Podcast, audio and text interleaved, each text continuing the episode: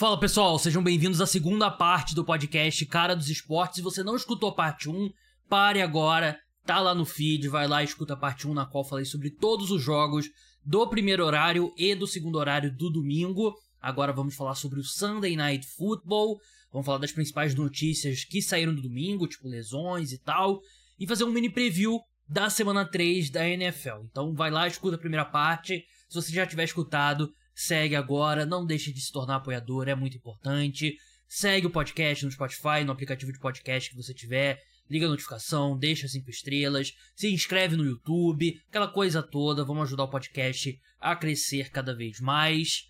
New England Patriots 17, Miami Dolphins 24. Sunday Night Football bem divertido, com jogadas memoráveis que eu vou falar. Uma particular que você já deve estar pensando aí na sua cabeça, se você tiver assistido ao jogo, claro.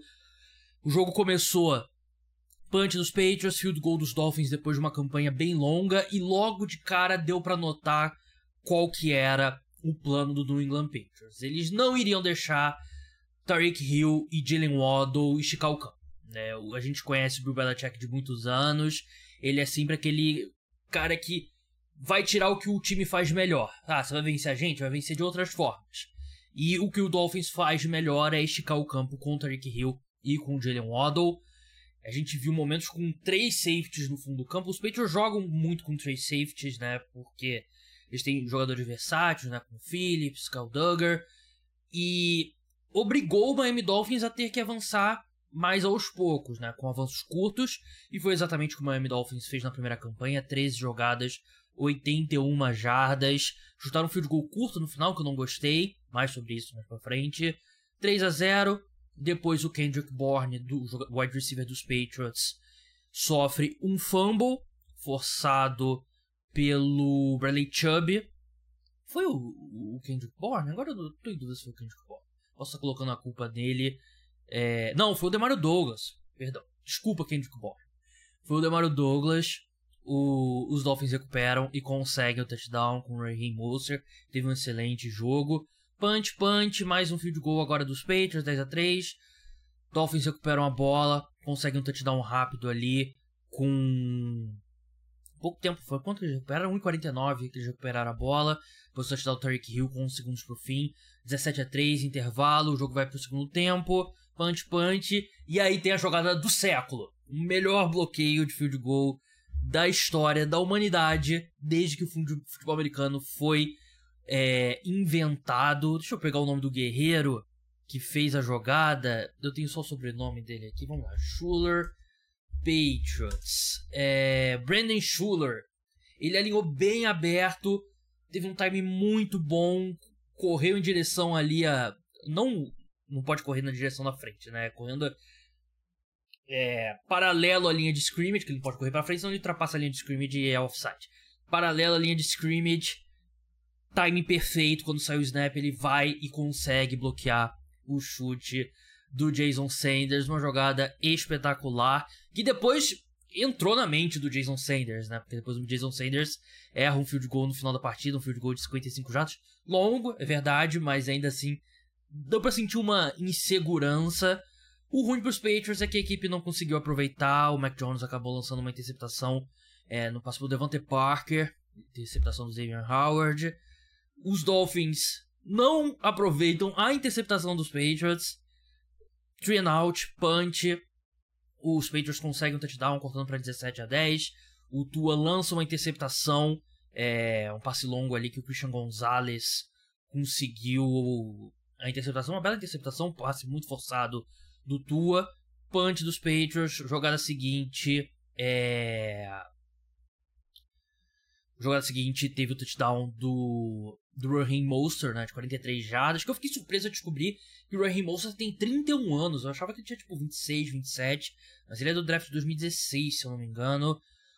Os Patriots conseguem um touchdown, dessa vez com o Ramon Stevenson, cortam ali para mais uma, uma posse de bola, 24 a 17 os Dolphins erram um field goal, que eu falei, que foi um. Assim. É, 55 jardas é difícil e tal, uma quarta para três tinha que ter arriscado a conversão, porque você consegue a conversão ali, você mata o jogo. E um field goal de 55 jardas é é muito baixa a probabilidade, né? Se fosse 45, 35, tudo bem, eu ainda iria para uma quarta para três, né? Mas eu achei que o Mike McDaniel foi muito conservador, como ele foi naquele outro field goal. E me preocupa, porque eu amo o Mike McDaniel. Pra mim, eu tava conversando com alguns amigos durante o jogo. Se tivesse um draft de treinadores, e aí você, ah, você pode escolher um treinador para ser seu treinador daqui para frente. E aí entraria o fator idade na, na equação. Mike McDaniel seria uma escolha top 3, provavelmente, minha. E ele costuma ser muito agressivo em situação de quarta descida. Não foi nesse jogo, né? Duas vezes não foi. Talvez. Não é o raciocínio certo. Mas talvez tenha algo de. Ah, a minha defesa tá limitando muito bem o ataque dos Patriots. Não vou arriscar. Ainda assim, não gosto. Se foi esse o pensamento, não gosto. De qualquer forma, os Patriots tiveram oportunidade. É, uma quarta para quatro, o, o Mac Jones encontrou o Mike Gesicki, que fez um passe lateral pro Cole Strange, que parecia que ia conseguir a primeira descida, mas aí no, no, no replay, Cole Strange, que é um guarda, isso mesmo, guarda do, do, do New England Patriots, não conseguiu a primeira descida. Dolphins recupera a bola, vitória do Miami Dolphins, Dolphins duas vitórias e nenhuma derrota. Patriots começam 0 2 pela primeira vez desde 2001, 2002, falaram na durante a transmissão. Primeira vez que eles perdem os dois primeiros jogos em casa desde os anos 70. Vamos começar do lado do Miami Dolphins aqui. O Tua teve 21 de 30 passes, 249 jardas, um touchdown, uma interceptação. É... A interceptação foi muito ruim. O Tua, na maior parte do jogo, eu tava pensando, pô, o Tua tá jogando muito bem. O Tua tá sendo preciso, o Tua tá tendo paciência. Uma jogada que ele perdeu a paciência que ele tentou o avanço longo com o Tarek Hill, lançou um passe muito forte, ele foi interceptado. A bola não foi boa e mesmo que tivesse sido boa, o Tarek Hill estava muito bem marcado. Ali foi um passe muito ruim do, do Tu, uma decisão, uma decisão pior. A, a decisão foi pior do que o passe. Então foi o momento que ele ele perdeu a paciência, porque antes ele estava indo passos curtos e tal, jogadinha ali, jogadinha aqui, e o ataque dos Dolphins estava avançando, né? Então é, era uma boa atuação até aquele momento, né? E os Dolphins tiveram muito mais jardas do que os Patriots, 100 jardas a mais, 389 contra 288 do, dos Patriots, mas foi o grande erro do Tua. Em geral, foi uma partida boa. Que correu muito bem com a bola, que não é normal do Miami Dolphins, né? O time não tem uma das melhores linhas ofensivas. O Tua passa muito rápido a bola, ele tem um release muito rápido, e os Dolphins sabem das dificuldades no, na linha ofensiva e, e chamam muitos passes rápidos. Eles, o, o, grande ponto especial desse ataque do Miami Dolphins é que eles conseguem avanços longos, passes longos, mesmo é, com essa com essa consciência de que eles não podem ter dropback de sete passes, ficar muito tempo ali esperando uma jogada se desenvolver. Eles conseguem gerar avanço longo, mesmo com passes rápidos, né? E conseguem gerar jardas após a recepção. Hoje eles correram bem com a bola, o Raheem Mostert principalmente. Teve alguns avanços longos, né, mas teve 121 jardas, dois touchdowns. Ótima partida dele. No ataque aéreo, Tua distribuiu bastante a bola, mas ninguém teve um grande jogo. O Jalen Waddle 4 para 86, Tariq Hill 5 para 40, né? 5 para 40 é bem um exemplo do que foi essa questão do, dos Patriots com defendendo o fundo do campo e não querendo dar espaços para passes longos do Jalen Waddle e do, do Tariq Hill. Eu achei que a defesa dos Dolphins jogou bem, é... defendeu melhor o jogo terrestre do que fez contra os Chargers, a linha ofensiva dos Patriots é bem pior, e conseguiu gerar pressão no Mac Jones consistentemente, que eu acho que mesmo sem o Jalen Phillips, né? O Jalen Phillips não jogou do lado da linha ofensiva também, o Tron Armstead, que é o left tackle, não jogou. Mac Jones sofreu 4 sacks, 31 pressões e ele esteve sob bastante pressão. Então, méritos para essa defesa dos Dolphins que já está evoluindo, né? Já, como eu sempre falo, né? o Vic Fangio, coordenador defensivo, uma das melhores mentes defensivas aí do século XXI na NFL. Ele chegou esse ano e a gente já começa a ver alguma evolução. Do lado dos Patriots, eu achei que a defesa jogou bem. A defesa tirou o que o Miami Dolphins faz de melhor. E assim, tudo bem, foi. É, não conseguiu defender tão bem o jogo terrestre? Sim, mas não dá para defender tudo. Entre, ah, você podendo escolher, você vai dar avanços longos pro Tarek Hill, ou você vai deixar ele correr com a, o Dolphins correr com a bola, você vai escolher os Dolphins correr com a bola. Eles tiveram a chance de vencer o jogo, né? Cometeram erros no ataque. Eles cometeram os erros dos Patriots foram no ataque, né? Um ataque pouco inspirado, pouco criativo, achatado. Esse time não tem nenhum elemento de velocidade, que eu acho que é o principal problema, problema desse ataque, além da falta de criatividade. Porque o Devante Parker é um cara de de rota contestada. O Kendrick Bourne, idem. O Juju Smith-Schuster é um slot receiver ali, é um, não é um cara tão veloz. Não tem um elemento de... Deveria ser o Taekwondo Thornton, né? Que tá machucado. E não tem muito elemento de velocidade, né? Você tem o Hunter Henry e o Mike Sick, que são dois bons Tyrants, e não tem. E aí você fica com esse ataque muito achatado, que você depende do Mac Jones encontrar um passe perfeito pro Devante Parker ali para fazer uma recepção contestada caindo para fora do campo, né? Mesma coisa pro Kendrick Bourne. Então não tem ninguém ali que estique o campo. Acho que é o é o problema estrutural desse ataque do New England Patriots. A linha ofensiva tem problemas, desfalques e o interior é, é complicado. O Mac Jones não jogou bem. Mesmo fazendo todas essas ressalvas, talvez não jogou bem, talvez seja exagero. Foi uma partida ok. Poderia ter jogado melhor em alguns momentos, ele tentou. É, eu, eu retiro o que eu disse. Eu não, não, dou uma nota nota 7 pro, pro Mac Jones, 6,5. Não achei que ele comprometeu. Acho que ele, ele é um quarterback que tem suas limitações, que depende muito do, do, do time ao redor, né? E o time ao redor, o ataque ao redor não é bom. Então, os Patriots estão sendo basicamente o que a gente esperava, né? Um ataque limitado, uma defesa muito boa e não é suficiente. Não é suficiente para competir. É um time que pode melhorar no ataque também, né? Novo coordenador ofensivo, Bill O'Brien, teve a equipe vem de um ano muito ruim no, nesse lado da bola. Dá para melhorar, mas eu não acho que exista o talento para melhorar o suficiente para a equipe competir na AFC Leste. Do lado dos Dolphins, parece que vai ser uma corrida entre Dolphins e Bills ali pela divisão. Dolphins sai na frente, uma vitória a mais. Bills jogaram bem contra os Raiders. Mas eu gosto desse time do Miami Dolphins, gosto muito do Mike McDaniel. Com medo dessas, desses field goals ali em quartas descidas curtas. Mas vou dar um, um voto. Já me machuquei antes com head coaches jovens. Que primeiro são agressivos, depois passam a ser conservadores. Mas vou dar um voto de confiança pro Mike McDaniel grande vitória do Miami Dolphins em New England. Antes de falar dos jogos da semana 3, eu quero passar por algumas das principais lesões que aconteceram nesse domingo. Começar pelo Baltimore Ravens, que já tinha um monte de desfalques e perdeu o Odell Beckham, que sofreu uma lesão no tornozelo. O John Harbaugh falou depois do jogo que não acha que é sério, mas ele perdeu uma boa parte do jogo contra o Cincinnati Bengals. E a gente sabe que o Odell Beckham é um cara suscetível a lesões, né? Então vamos ficar de olho. O Micah Hyde, safety dos Bills, é, sofreu uma lesão no posterior da coxa. Era um jogo que já estava decidido, então pode ser que seja uma precaução da equipe. Mas é um cara que também já teve problemas de lesão no passado, para ficar de olho.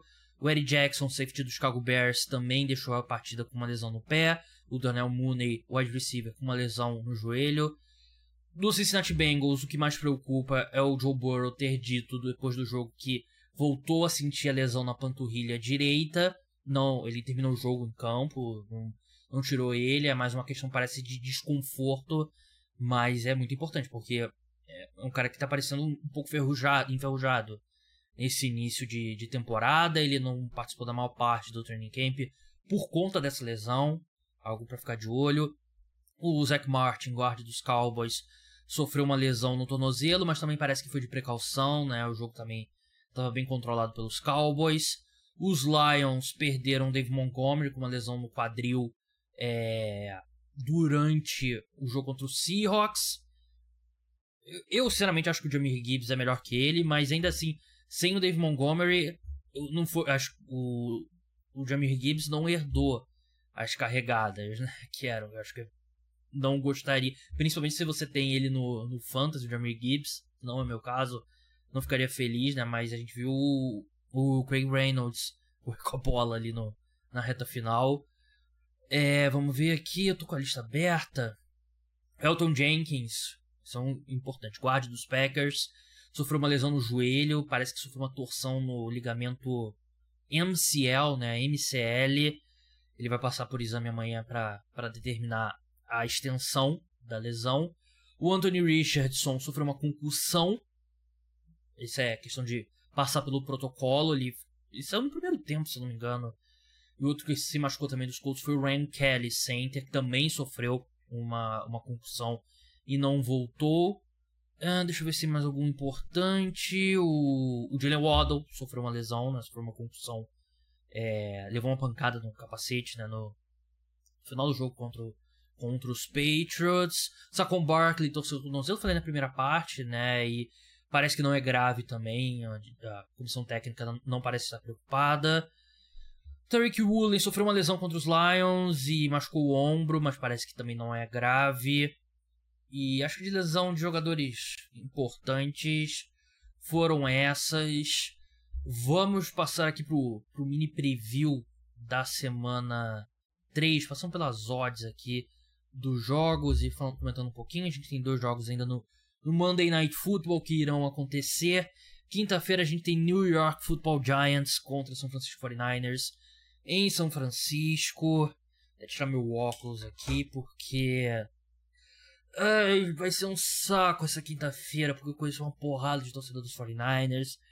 Eu tenho um monte de seguidor que torce pro 49ers. Vocês vão me encher o saco. Os 49ers vão atropelar os Giants. Torci pra ser um jogo maluco de quinta-feira. 49ers favoritos por 10 pontos. Vitória deles pagando 1,20. Dos Giants 4,75. Over-under de pontos 45 pontos. Aqui é 49ers, não tem jeito, é um time muito melhor. Os Giants sofreram contra o Arizona Cardinals, que é um time horroroso. Enfim, domingo, 2 da tarde, Atlanta Falcons e Detroit Lions. Lions favoritos por 4,5 pontos, vitória deles está pagando em 45, dos Falcons 2,80. É, os Falcons, eu não achei que eles jogaram tão bem contra os Panthers quanto o placar sugeria. E contra os Packers eles mostraram bastante força ali no retorno. Eu entendo esse Lions 4,5, eu iria de Lions 4,5. É... Eu achei que eles jogaram bem contra o Seahawks, a defesa é ruim, mas. Eu acho que o ataque do Seahawks é melhor que o dos Falcons. Eu iria de Lions aqui. Pegaria a Lions menos 4,5. Buffalo Bills Washington Commanders. O jogo é em Washington, mas os Bills são favoritos por 6,5 pontos. E deveriam ser mesmo. O time do Washington, Washington Commanders também não é muito bom. Vitória dos Bills está pagando 1,36, do Commanders 3,25. Apesar dos Commanders terem vencido o, o Denver Broncos, mas eles pegaram um começo bem tranquilo de calendário, né? Primeiro o Bronco, primeiro o Cardinals, depois o Broncos. Então, não, acreditaria muito. Houston Texans e Jacksonville Jaguars. Jaguars favoritos por 9,5 pontos. Vitória deles está pagando 1,23 contra o Houston Texans. O, o, o CJ Stroud jogou muito bem nesse domingo. Mas o Jaguars é muito melhor mesmo. É, Acho que é uma boa linha, né? Eu pegaria esse Jaguars menos 9,5. Colts e Ravens.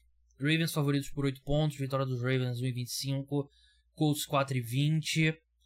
Ficar de olho aí na, no status do Anthony Richardson para esse jogo. O time dos Ravens é muito melhor. A secundária dos Colts é, é bem suscetível. E a gente viu o ataque, do, ataque aéreo dos Ravens aparecendo bem melhor com o Mark Andrews. Eu iria aqui de Ravens menos 8. Chargers e Vikings. Chargers são favoritos por um ponto. Over-under 51. Vitória dos Vikings 2,0. Dos Chargers 1,83. Eu iria de Chargers aqui, apesar de eu não, não ter gostado muito da atuação deles contra os Titans. Mas eu iria de Chargers aqui. Saints e Packers. Packers são favoritos jogando em casa por 1,5. Vitória pagando 1,80. 2 e 5 do Saints. Eu iria de Packers aqui. Eu iria de Packers, sem dúvida. Apesar deles terem desmoronado no, no, último, no último quarto ali contra o Atlanta Falcons, mas eu não confio muito no Saints. Né? O Saints vai jogar no Monday Night Football. Se eles atropelarem o Carolina Panthers, vai soar bem ruim. Mas enfim, Tennessee Titans e Cleveland Browns. Outro time que vai jogar no Monday Night Football ainda, os Browns. Browns favoritos por 4,5, 2,80 vitória dos Titans, 1,45 dos Browns. Vou me, me abster aqui porque eles ainda vão jogar. Temos dois jogos, três jogos, 5 horas só. É, Panthers e Seahawks. Panthers vai jogar ainda também. Gosto desse Seahawks menos 4,5. Mesmo assim, pegaria antes do Monday Night Football. 5,25 Bears e Chiefs. Chiefs favoritos por 12,5 o jogo em Kansas City. Vitória do Chicago Bears tá pagando 6,50. Cara, o problema é que o Chiefs não tem jogado tão bem. Outro... Do outro lado, a defesa dos Bears é muito ruim.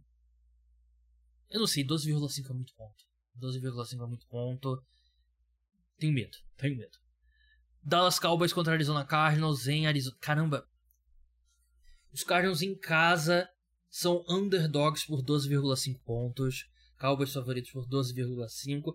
Esse 12,5 eu me sinto muito mais confortável.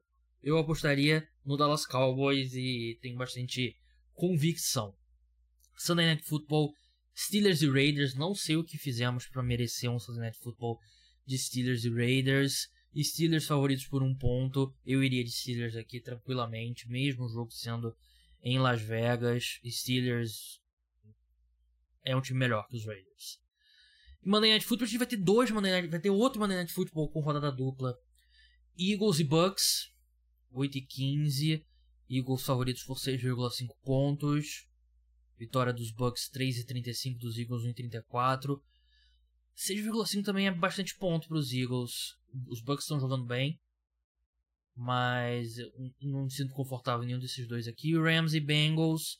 Bengals favoritos por 6,5. Eu iria de Rams mais 6,5 aqui. Eu achei que os Rams jogaram. Eles tiveram problemas no final do jogo. Mas eles jogaram bem contra os 49ers. E os Bengals estão bem. Mais ou menos até agora. Eu iria de Rams mais 6,5. E a diria que essa linha vai andar na direção dos Rams. Eu não ficaria surpreso se tiver já mais 6 ou mais 5,5 ao longo da segunda-feira. Dessa segunda-feira, né? Dia 18. Então é isso, pessoal. Podcast Cara do Esporte pós-rodada, pós-domingo da semana 2, chegando ao fim. Amanhã tem programa sobre NBA, vai ser postado na madrugada de segunda para terça. Quarta-feira tem programa de NFL. Na quinta-feira tem preview da rodada exclusivo para apoiadores. Até a próxima. Tchau.